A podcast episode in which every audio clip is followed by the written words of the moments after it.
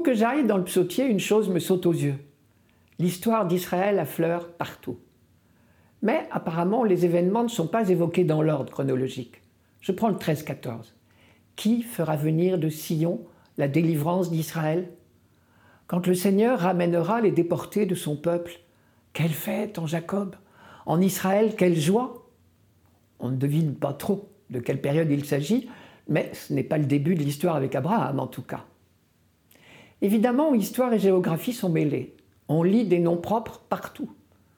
D'où l'intérêt de connaître un peu l'histoire d'Israël pour comprendre les allusions des psaumes. Alors je prends le temps de remettre les choses dans l'ordre. Je compte six périodes. Première période, il y a d'abord les débuts avec les patriarches, Abraham, Isaac, Jacob, que Dieu a renommé Israël, et ses descendants, les ancêtres des douze tribus. Deuxième période, les siècles de vie en Égypte.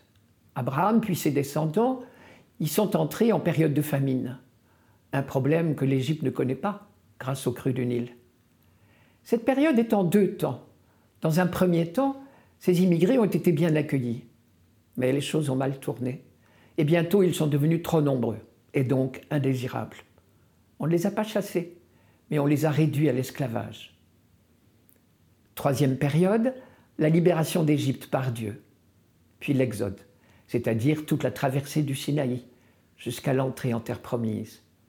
C'est la période où Dieu a solennellement fait alliance avec ce peuple.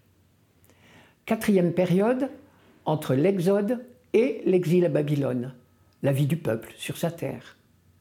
Cinquième période, l'exil à Babylone au VIe siècle, qui n'a duré que 50 ans, mais qui a laissé des souvenirs terribles. Sixième période, après l'exil, le retour du peuple sur sa terre. Bien sûr, la Bible n'est pas un cours d'histoire, et les psaumes encore moins, mais la prière d'un peuple est marquée par les événements qu'il traverse. Et de toute cette traversée, il nous reste une évidence. Israël, en quête de son Dieu depuis l'aube de son histoire, c'est le psaume 62-63. Dieu, tu es mon Dieu. Je te cherche dès l'aube. Mon âme a soif de toi.